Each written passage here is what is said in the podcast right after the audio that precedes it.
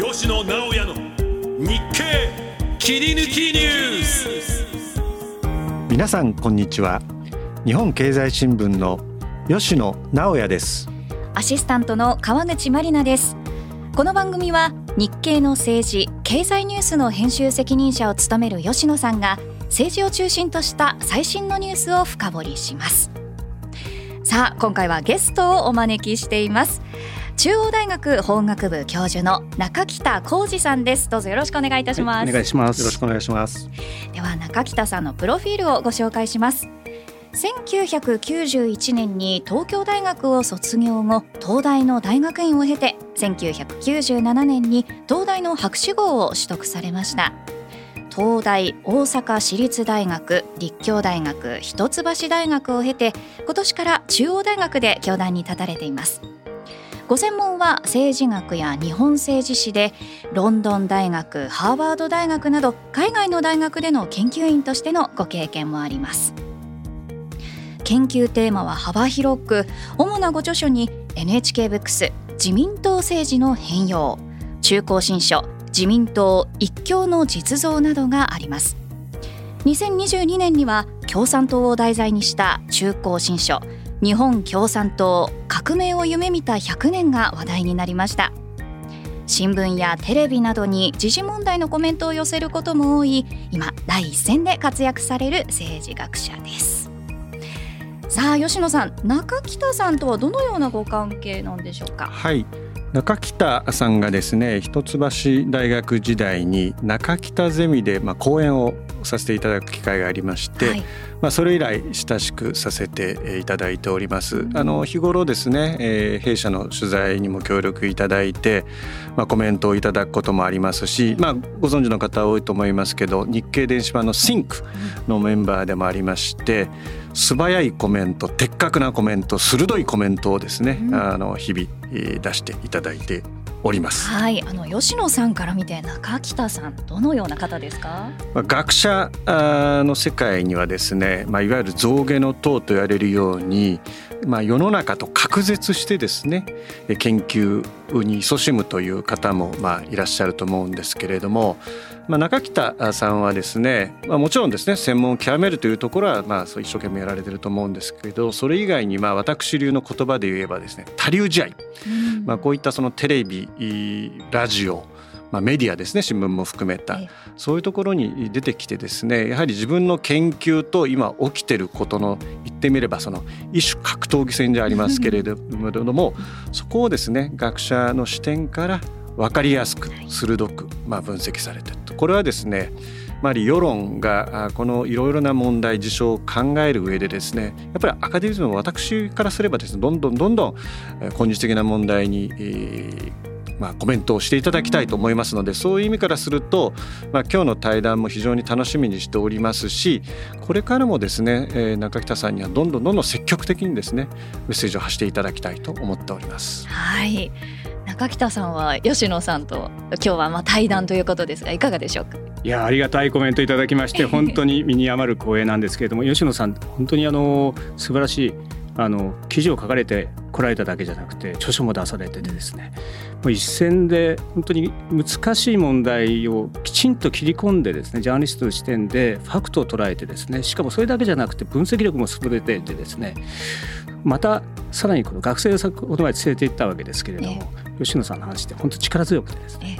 学生の人生もちょっと変えたんじゃないかと思うぐらいの力のあるお話をいただいたということで今日本当にご同席させていただくっていうのは光栄なことで楽しみにしてまいりました。はい。今日はどのようなお話が聞けるのか私も非常に楽しみにしております。この後中北さんにたっぷりお話を伺っていきます。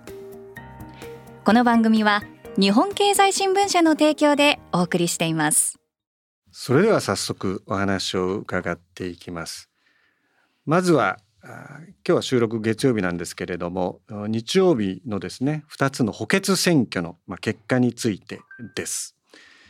まあ、衆議院の長崎4区の補欠選挙は、まあ、自民党公認の候補が当選しました。はい、参議院の徳島高知選挙区の補欠選挙は野党が支援した候補が当選しました。まずこの結果についてえー、中北さんはどご覧になってますか？そうですねあの事前の予測というのはあその参議院の徳島高知については野党候補広田さんがかなり優勢だろうという話をしてがあってですね。他方衆議院の長崎4区の補選についてはまあ前以前はですね自民党勝つだろうと見られてたのが意外と接戦だというところで選挙を迎えたのでこのポイント直前のポイントから見ると1勝1敗で岸田総理済んだということは少しほっとしてるんじゃないかと。2連敗2敗なんじゃないかっていう可能性があったのであの岸田政権の今支持率が下がっている中でですねここで2敗してしまうとかなりの痛手だったと思うんですけれども少しそこからは逃れることができたかなと思います。ただ対局的に見ると両方とも自民党が持っていた候補あの議席なんですね、えー、そして、えー、両方ともあの地方の選挙区で自民党がもともと強いところここで一勝一敗だったということはまあ、それなりにあの自民党岸田政権にとっても打撃であることは間違いがないというふうに思いますね。まあ、補欠選挙これからまあ補選と略しますけど補選はですね補選を見るときにやっぱ前提が大事なんですね。つまりこれが弔い選挙なのかスキャンダルが伴う辞職なのかと。でスキャンダルを伴う辞職だった場合ですねやはりそのスキャンダルを起こした側の党っていうのはまあ不利なんですね。そういう意味からするとこの参院の徳島高知っていうのは自民党の、まあ、スキャンダルに伴う選挙でしたので、まあ、この結果っていうのはこれまでの傾向からすると、まあ、そんなに驚くべきことではないと。じゃあ衆院議員の長崎4区をどう見るかということで、まあ、先生言及されておりましたけれど当初の予想はですね自民党勝つんじゃないかというところから出発して選挙が近づくにつれ自民党危ないんじゃないかと。いう予測がまあ増えてきたんですけどそのプロセスとこの結果については先生改めてどう思いますか？そうですね。あの、えー、危ないんじゃないかという割にはそれなりに差がついたと。いう感じじゃないですかね。7,000から8,000秒近くついているんだと思いますけれどもあのやはり自民党と公明党っていうのは組織票があるのでどうしても補選の場合っていうのは投票率が下がると。そうした中では、まあ、自公の組織票というのがかなりぱり効果を特に地方では発揮したという形をこう見せたんじゃないかと思いますね。うん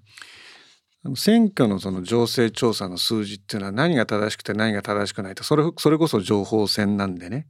危ないっていう情報が本当に危ないのか競ってるから引き締めなきゃいけないのかってか両面あると思うんですよね。長崎どちらだと思いました？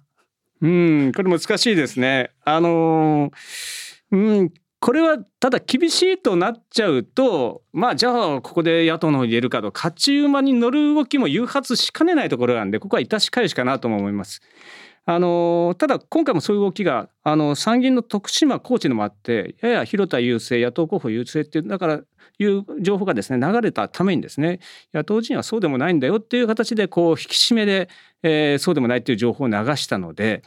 あのその長崎4区衆院の方もややそういうトーンが自民党にあったのかもしれないですしここら辺は情報戦、えー、どれが真実かっていうのは分からないと。これもあの今のイスラエル情勢もそうですけれども同じようなことが言えるんではないかなと思いますね。長崎4区に限ってやっぱり当初ちょっと楽観論が出過ぎたかなっていうのが私の受け止めでじゃあそれを引き締めるために競ってると言ったかというとそれもちょっと違うなという印象が途中から入ってきたんですよね。当初の楽観論を戒めるための接戦じゃないかというところから本当に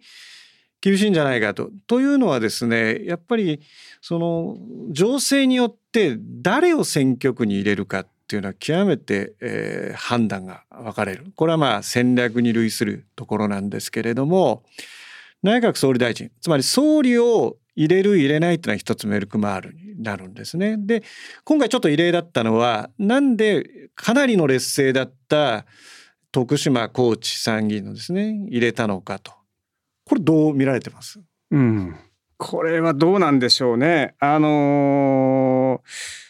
ー、うん、ここでもまあ勝ちたかったってことはあるんだと思うんですよね。まあ数字で見るのはあのこう全体の数字しか見えてこないんで実際勝負になるのはその投票所に行く人の数のところで出てくるわけですね。そうなるとやっぱり自民党特に公明党の票って底堅いので、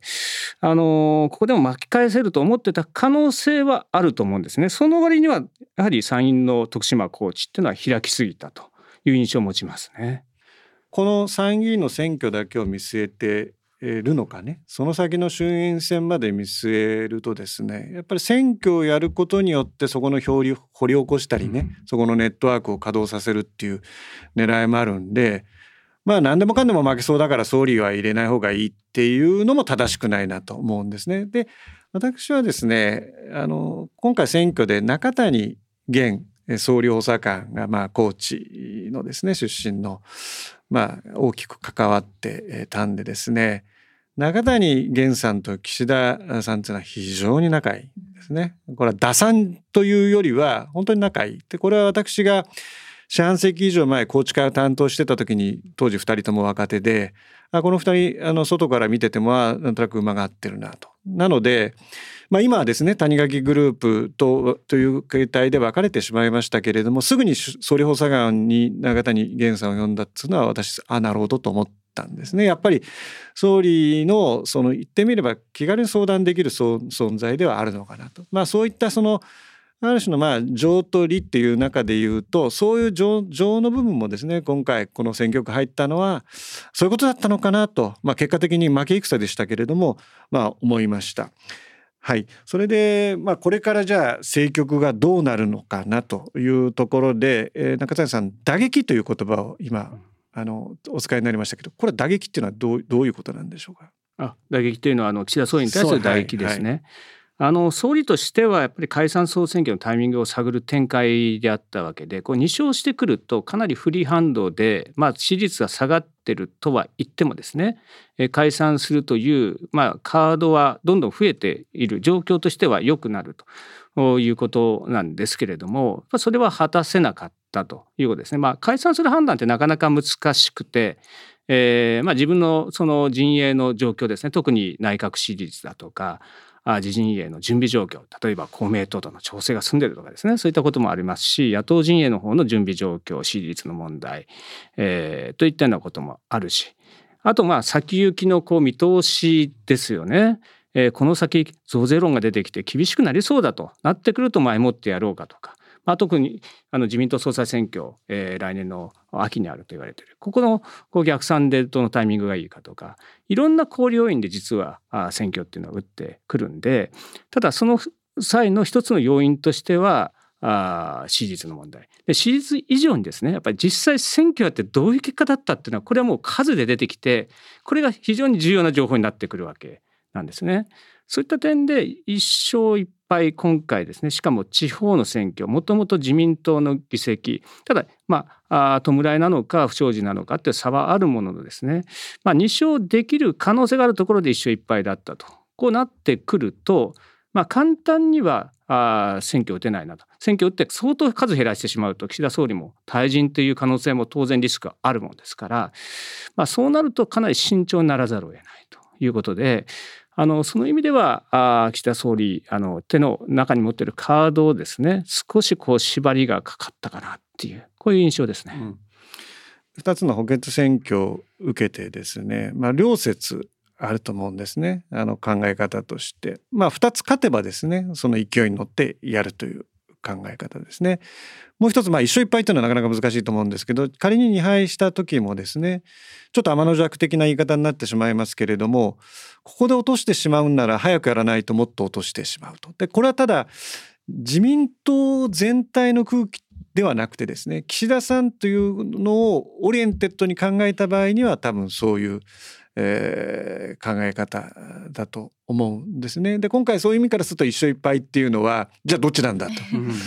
えー、いうことだと思うんですけれどもまあ政治報道というのは政治ニュースというのは時期を区切ってですねそれまでに何があるかっていうことをまあ我々はあの皆様にこうメッセージとして情報としてお伝えしなきゃいけないと思うんですけどそういう意味からするとこの歳時期という意味で年内というのは一つ起点区切りとしてあると思うんですけど竹澤さんいかがですか？年内に解散総選挙の可能性っていうのはまだありますか？政治学者が予想するようになるとですね おしまいだと言われているので これは予想ではなくてまあいくつかの可能性ってことですけれども私はなんか今日の長官いろいろ各紙見てると可能性はなくなったかのような報道があるんですけど私はなくなってはいないんじゃないかとまああるとは言いませんよただなくなったっていう見方はちょっと違うんじゃないかと。今吉野さんおっしゃったようにあの一緒いっぱいで、まあ、厳しくなればなるほど先行きまたさらにあるわけなんでこのぐらいでやっぱりやっといた方がいっぺんリセットしてそこそこそこのぶどまりで、まあ、事故で議席確保できればですね、えー、まあ称賛はされないけれどもまあ最低ラインはクリアしたという形で政権、ま、もう一遍こうリスタートできるという判断もありうるんであのですから、まあ、そういった意味ではこの一勝いっぱいっていう結果は私はまだ年内解散の可能性は少し残しているこういう結果ではないかなというふうに思っています。中安さんの日経シンクのまあコメントですね、まあ、素早く書かれてた中で、まあ、ほっとしたっていう言葉使われてたと思うんですけどこれはすぐ思いついたんですか？選挙結果を見て。私は2敗の可能性もあるんじゃないかと思ってえいましたのでこれ2敗になったら、まあ、しかも長崎の方はですねこれ宏池会候補ですよ事実上の。ここで負けるとですねやっぱ岸田総理ダメなんじゃないかとか宏池会政権というのはどうなんだとかいう話に出てくるのでやっぱりここで勝てたと。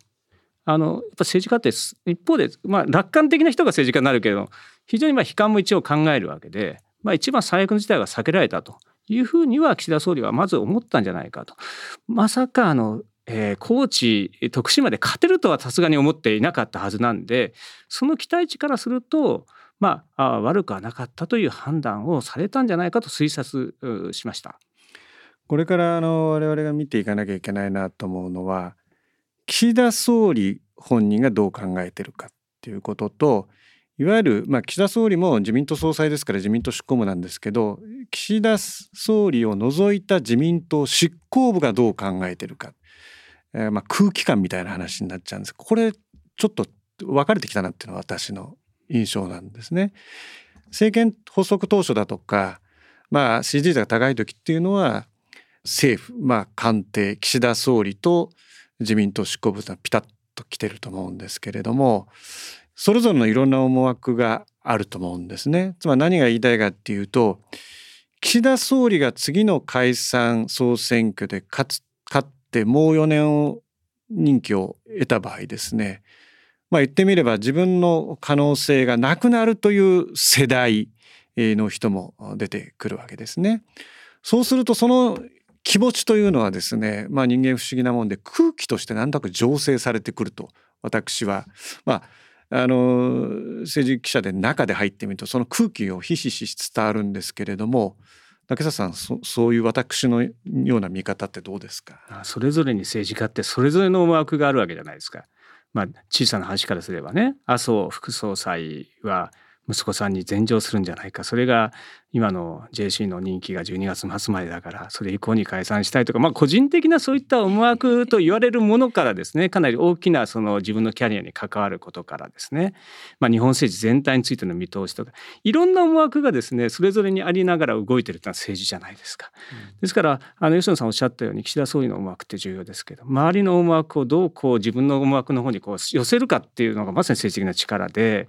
まあ、そこにこうばらつきが出てきたっていうのはあのその支持率が下がるとともにそういったばらつきってますます出てくるしあの当初まあちょっと前ぐらいまでは岸田政権まあもうあともう4年だろうと。来年の総裁選挙はまああのこなすだろうっていうのが大局大大抵のですねあの政治アクターの見方で、まあ、官僚含めてですね私が知ってる限りはですねそういう空気感だった少しそれがですねこう吉野さんおっしゃるようにばらけ始めて自分の本音みたいなのが露出し始めたっていうこういう感じは確かにありますね。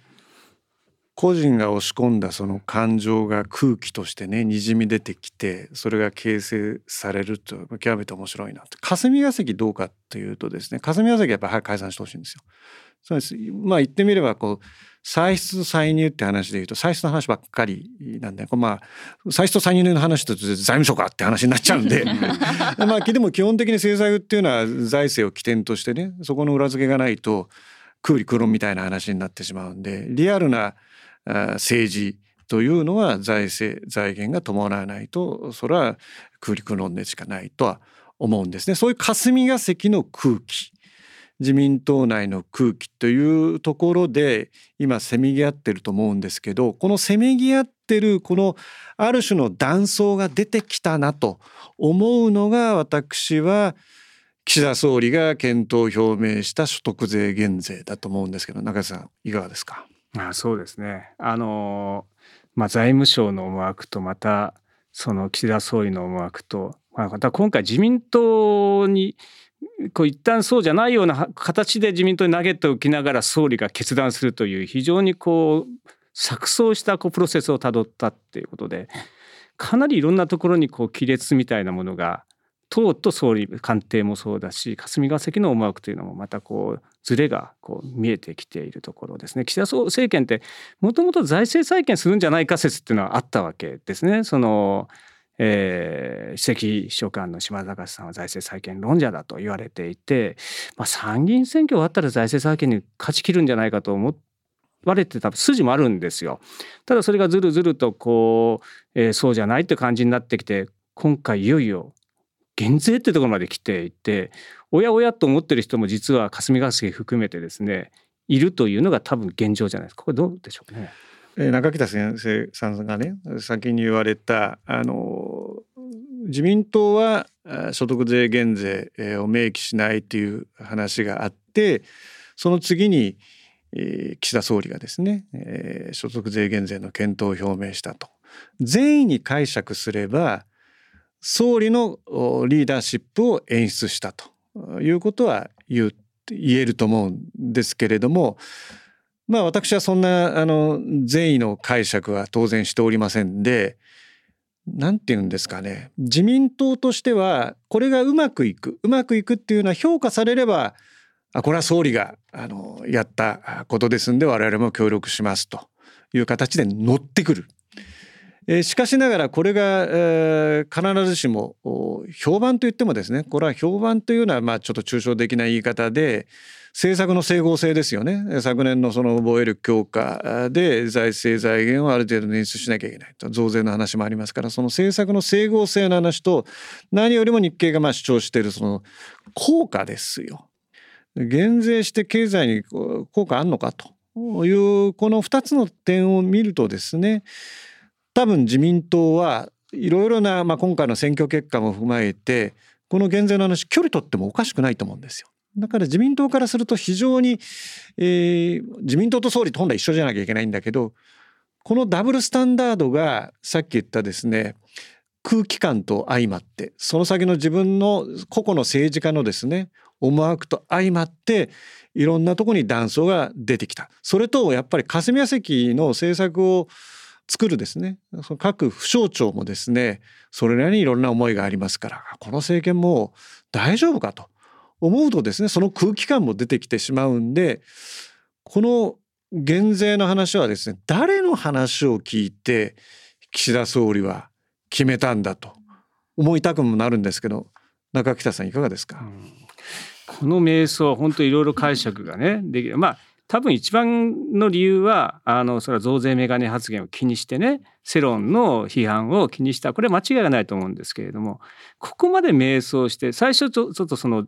減税をちらつかしてで世間がこう期待した。でもちょっとこう春秋したところがあって1か月ぐらい。そしてここにやっぱり切ってきた。この官邸のこう迷走ぶりこれがまたあの、えー、この前の改造での木原副長官のまあ移動ですよね。えー、官邸から去ったといったことに関係をしているのかしていないのか司令塔として機能を今しているのかしてないのか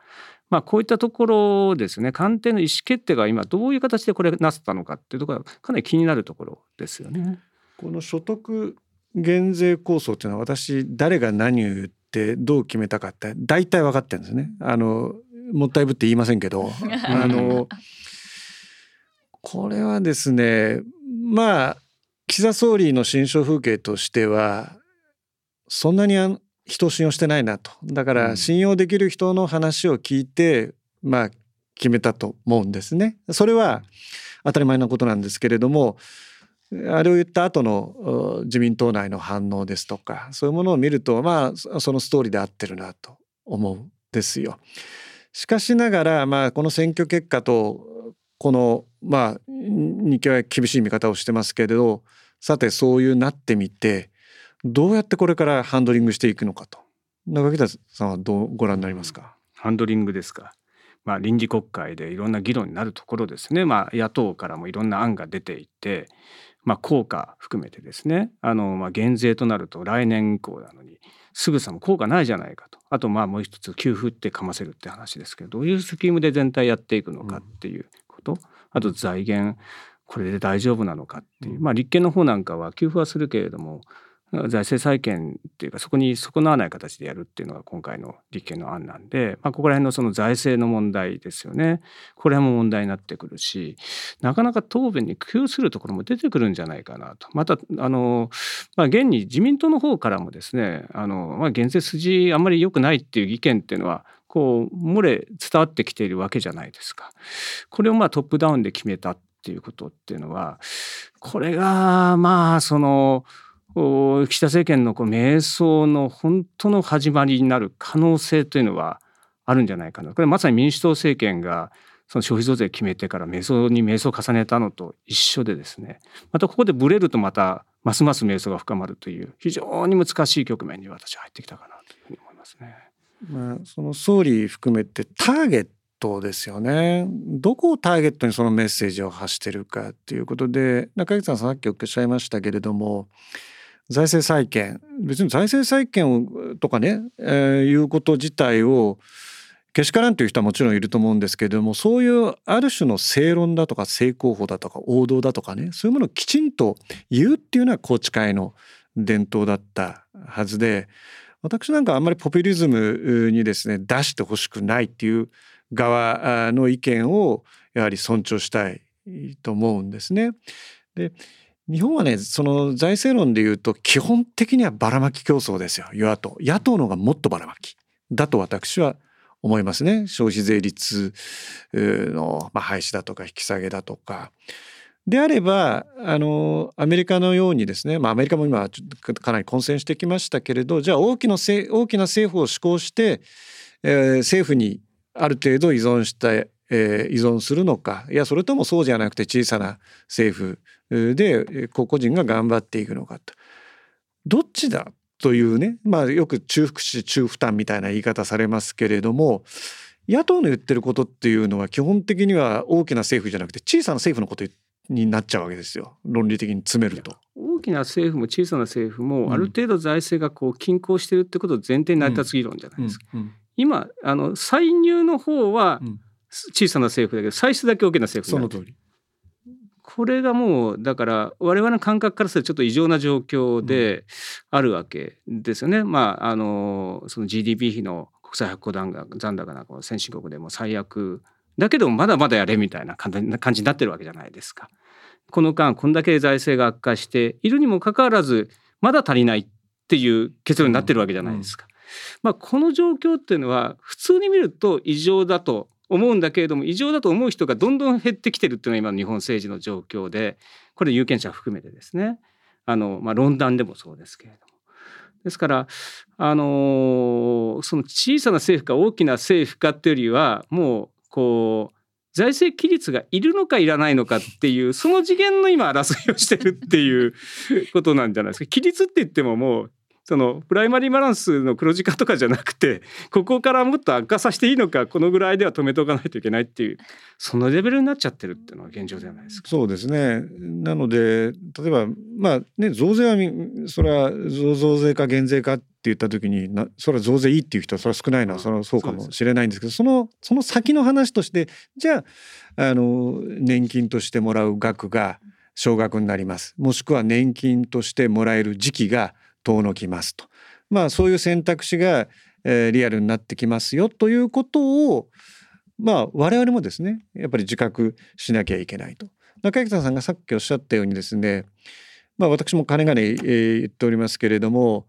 政治家っていうのは国民の写し鏡なわけだから政治家がなぜこのその政策を言うかっていうのは当然世論に受けると思って言ってるわけですよね。つまり増税はまあ受けないそれはまあそうなのかもしれないけど増税っていうだけじゃなくて増税の先の話もどういう社会なりどういう国家なりを作るというところまで言ってパッケージとしてだから負担が必要ですよ。ももちろん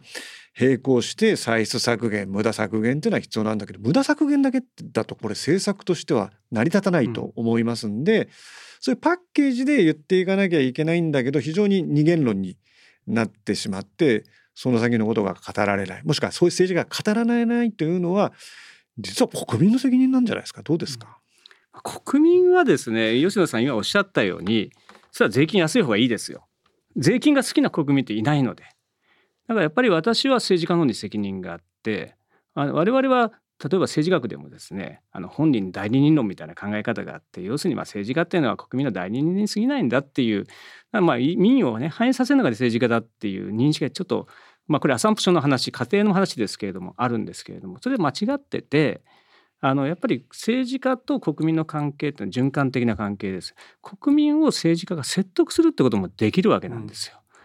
でしかしそういう説得するよりは国民にとって甘く思えることだけをですねこう提示していくっていうのが今の政治になっていてこれはですねまあ後でまた話になるかもしれませんけども小選挙区制になればこういうことはなくなると思われてたわけです。要するに中選挙区制だと同じねこうあの選挙区に自民党候補が複数いるからだから利益誘導政治するんですよと道路作るんです橋作るんですよそういうことがあの小選挙区制になれば自民党の候補者同士が争わなくなるからそういう争いが減りますと。だから財政再建の方に向くんじゃないかという想定があったけど全く逆の方に行ってる。まさにその個別主義から普遍主義になってるんだけど普遍主義がその財政再建の方には向かわずに普遍主義的な全国民的ばらまきを今やってると。いうことで道路作れ橋作れはかなり減ってきてるんだけれども結局こう一律給付とかそんな感じの普遍主義的ばらまきになってるいうことでそれがまたですね、まあ、政治主導になっちゃって政治主導でバンと決めちゃうと、まあ、財務省も弱くなっちゃったもんだから歯止めも効かないっていうのが今のおそらく全体的な政治の構造で。まあ、想定したものと相当かけ離れたところに日本政治の今の現状っていうのがあるということがこの財政の問題でも私は顕在化してるんじゃない、その財政の問題とこの失われた30年っていうのもまあリンクするのかなと思いますけれども、まあ、政権が短期であるえー、もしくはまあ政権、がですね必ずしも強くない場合ですねやはり場当たり的な政策をせざるを得ないと。経済政策でいうとじゃあ供給サイドの規制改革って何だったこれは時間もしくは効果が出るのかかりますよね。短命であればあるほどまあ短命と思って政権運営してる人はいないと思うんですけれども政権基盤が脆弱で強さがあまりなければないほどやっぱり財政に偏りがちでそれがね、あの、まあ、30年全部それの、それがそうだなんてことは、そんな暴論を言うつもりはないんですけれども、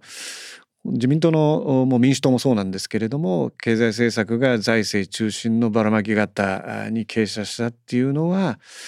この政権とのメカニズムと政権のサイクル選挙が多すぎる、えー、ことを含めてですね。このいろんなところがつながってこのある種の不幸につながってると思うんですけど中田さんいかがですか、この長期政権だから財政再建の舵切れるかどうかっていうとここはちょっと難しくて。安倍政権って長期政権結果的にはそうだけど小刻み解散やってまさに短期政権をこう積み重ねて長期政権したところあって、まあ、ここでちょっと財政の問題ってのは歯止めが効かなくなったと。もうそれで長期政権作れちゃったもんだからとにかく甘いこうまあそれでもあの3党合意によるですねえー、社会保障と税の一体改革のこう縛りがあったから2回安倍さんは消費増税をしたし逆に言ってまあそれをちょっと組み替えるような形で少し飴をこう投げてきたっていうことですけれどもしかしもうこの岸田政権ぐらいになっちゃうとそっちの消費税の増税の話は全くなくなって飴だけ投げてるっていう。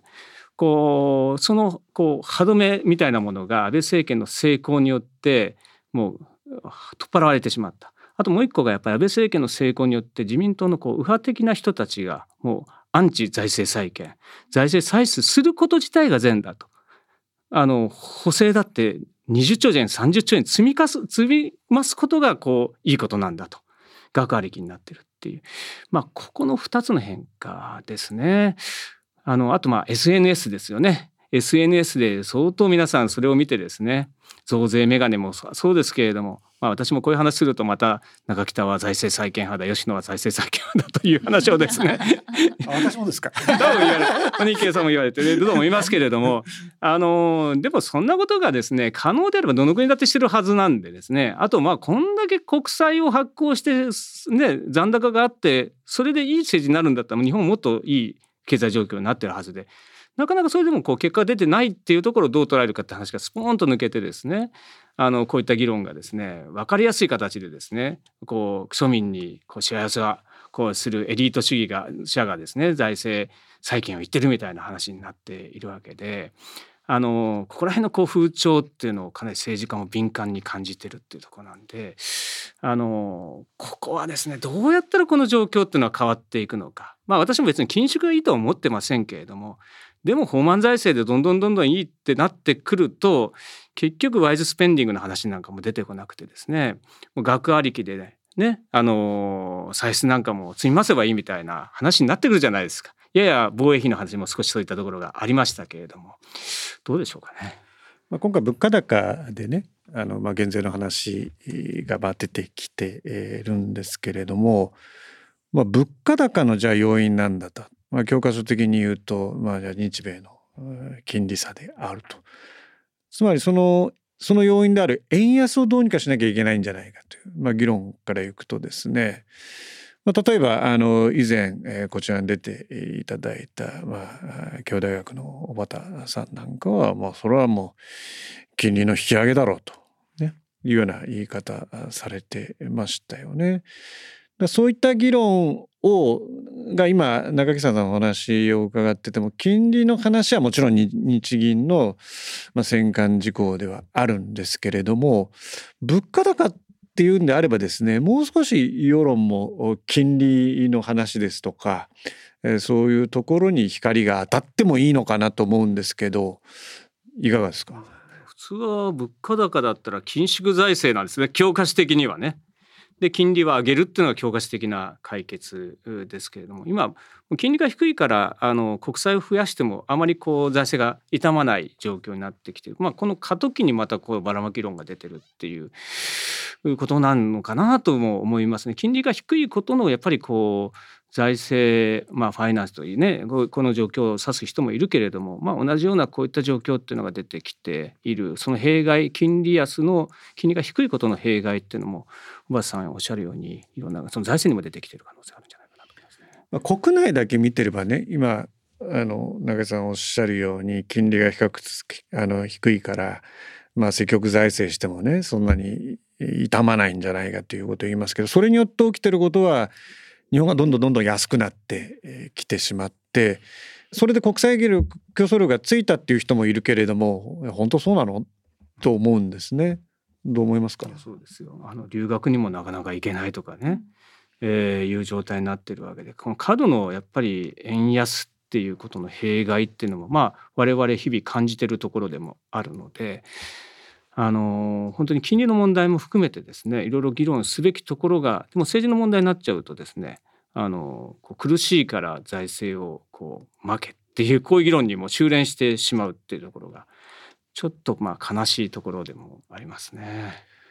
これさっきその与野党のばらまき競争ってことを私、まあ、言ったんですけどこういう局面で、まあ、野党の中でね別にどの党がって意味ではなくて、まあ、おかしいとまあ、給付金も減税もおかしいというようなことを言うような勢力があってもいいと思うんですけどこれいかがですか、まあ、そういう勢力はないけれども相対的に私見てると立憲民主党は最近その方向に舵を切ってきていることは確かだと思います。あの財政再建とか、まあ、財政の健全性にもある程度こう配慮するっていうこともこの前長妻さんと話した時もおっしゃっていました。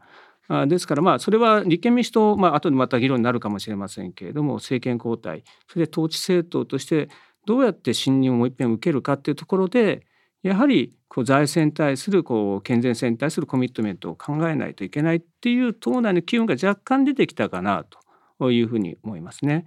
で他にもまあ自民党の中でもまああ比較的その右色じゃないような人常識があるような人たちっていうのはあこの状況いいのかどうかあこの前森山先生なんかもそういうちょっと問題提起もされましたけれどもあとまあ公明党もどっちかというとまあ後からついてってるけどでもまあどちらかというとその財政積極財政でいいんだっていうスタンスにはあまり立ってる感じはしないですね。まあ、ばらまき傾向は公明党はあるものの比較的この何でもバンバンバンバンその歳出拡大すればいいというふうな立場には立ってるような印象はあまりないですね。ただ今回まあ消費税の減税のに行けばまあ公明党もついてはいかないといけないという状況なんでしょうね。自民党はかつてはまあ、そういった財政論議というのは非常に活発で、まあ、いろんな立場の人がいろんな意見を決めて、まあ、最後はまとまるですけれどもやっぱりこの10年20年を見てるといろんな意見が言いにくくなってるなっていう印象は受けますね。で立憲民主党がもし財政規律とか財政再建に多少ね重きを置いてるんであればもう少し党としてのですね発信ですとかそういうものがないとの受け止める側はそこまであの受けあの感じてるかなっていうのは私正直なところですね。公明党についても公明党はやはり財政、をですね非常に今拡大してですね、えー、来たという歴史、まあ、財政拡大を、まあ、主張してきたという歴史がありますんでもし、えー、そうじゃなくて実はこういう節度を持ってやってるっていうんであればそれもきちんと説明しないとなんとなく与党の中で、えー、ばらまき政策をですねまあ、主導してるというか自民党が気にせざるを得ないのは公明党なんじゃないかという人もいますんでねその辺の整理もですねこの減税論議を機にですね、まあ、国会を含めて皆さんがそれぞれの立場で言いたいことをまあ言っていただくというのがよろしいかなと思います。はいということでまず前編がここまでということになりましたけれども中北先生あっという間にあの収録時間40分過ぎましたがいかがでしたか？いやなかなか吉野さんの球がなかなか難しいと いましてですねあの的確なお答えができたかどうかわかりませんがすごくあの勉強にあのなりました。はい、吉野さん前分まずいかがでしたか？いろんなもちろん私はですね質問者なんで、まあ、ボールを投げて いやまあもうバチバチ、えー、打っていただいてまあさすがの一言ですね、はい、あのあんまり細かく当然打ち合わせてはないんですね。はい、それはこの言ってみればこうなんていうんですかね。この一種格闘技戦じゃないですけど、うん、その面白さだと思いますんで、まああの後編もですねそのやり取りを含めてお互いのビューを交換し合うっていうのがインタビューなんで、うん、まあそこの原則にのっとってやっていきたいと思います。はい、まずは前編ここまでとなります。次回もよろしくお願いします。はい、ありがとうございました。この番組は日本経済新聞社の提供でお送りしました。